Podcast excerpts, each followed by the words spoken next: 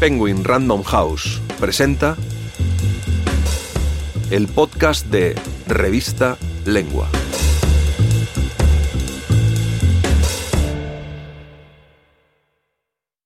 De Stalin a Putin. Finlandia y la sonrisa del tirano. Por Sophie Oksanen. Narrado por Paloma Castro.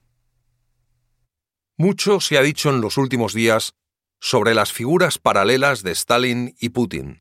Para la escritora finlandesa Sofía Oksanen, cuyo nuevo libro El Parque de los Perros, Salamandra, está protagonizado por una niña ucraniana que emigra a Finlandia, esa sombra tiránica es muy concreta. El entronamiento del primero llevado a cabo por el segundo durante las últimas décadas, la justificación de los delitos de la Unión Soviética incluso mediante una modificación constitucional los usos del pasado para avalar los actos del presente, pero sobre todo la vuelta a Europa de esa palabra atroz para su país, la finlandización.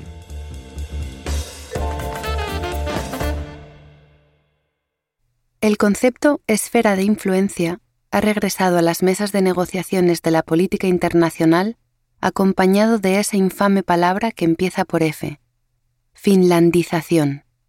Por un momento parecía que ambos estaban ya guardados entre naftalina, tal como les correspondía.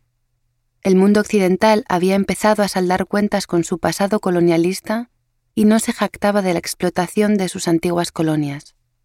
Pero en la Rusia de Putin la situación era diferente. Se volvieron a idealizar las prácticas de la dictadura soviética y Stalin fue rehabilitado. Por tanto, no es de extrañar que el líder ruso aspire ahora a apuntarse un tanto que las generaciones venideras recuerdan tan bien como nosotros recordamos el protocolo secreto del pacto Ribbentrop-Molotov, que permitió a la Unión Soviética aprovecharse de sus colonias y mis dos países de origen. Finlandia entró en guerra y fue finlandizada. Estonia fue invadida. El apoyo a la idea de la esfera de influencia no solo se debe al deseo de Vladimir Putin de dejar atrás algo por lo que en un futuro sea equiparado con Stalin, Rusia ya se encuentra en una guerra psicológica contra Occidente y resulta adecuado desenterrar las esferas de influencia y la finlandización. Como tenemos experiencia con ellas, los apretones de manos que se dan a nuestras espaldas resultan, como mínimo, sospechosos. El objetivo de Rusia es la desintegración de la unidad de Europa. Rusia está viajando al pasado porque está liderada por un ladrón que solo tiene un medio de apropiarse de la riqueza de su pueblo, la dictadura. La actual posición de superestrella que tiene Stalin en Rusia es perfecta para ese propósito. Al legitimar los medios y las acciones de Stalin, Vladimir Putin se permite hacer lo propio.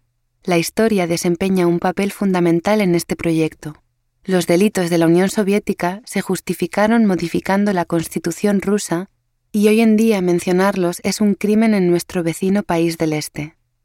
La mentira de la pertenencia histórica de Finlandia y Estonia a Rusia encaja bien en todo el conjunto. De hecho, comparado con el periodo de dominio sueco, la bandera de Rusia solo ondeó un momento sobre Finlandia. Por su parte, los alemanes dominaron Estonia durante 700 años.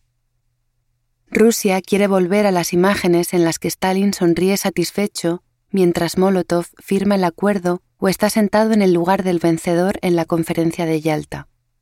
Los políticos actuales deberían plantearse si quieren aparecer en imágenes similares. Posar del brazo de un tirano está de moda hasta que uno se avergüenza de ello, cosa que siempre acaba sucediendo. Un dictador que glorifica la violencia inevitablemente salpica de sangre también a sus allegados. Si quieres leer este y otros artículos, entra en revistalengua.com.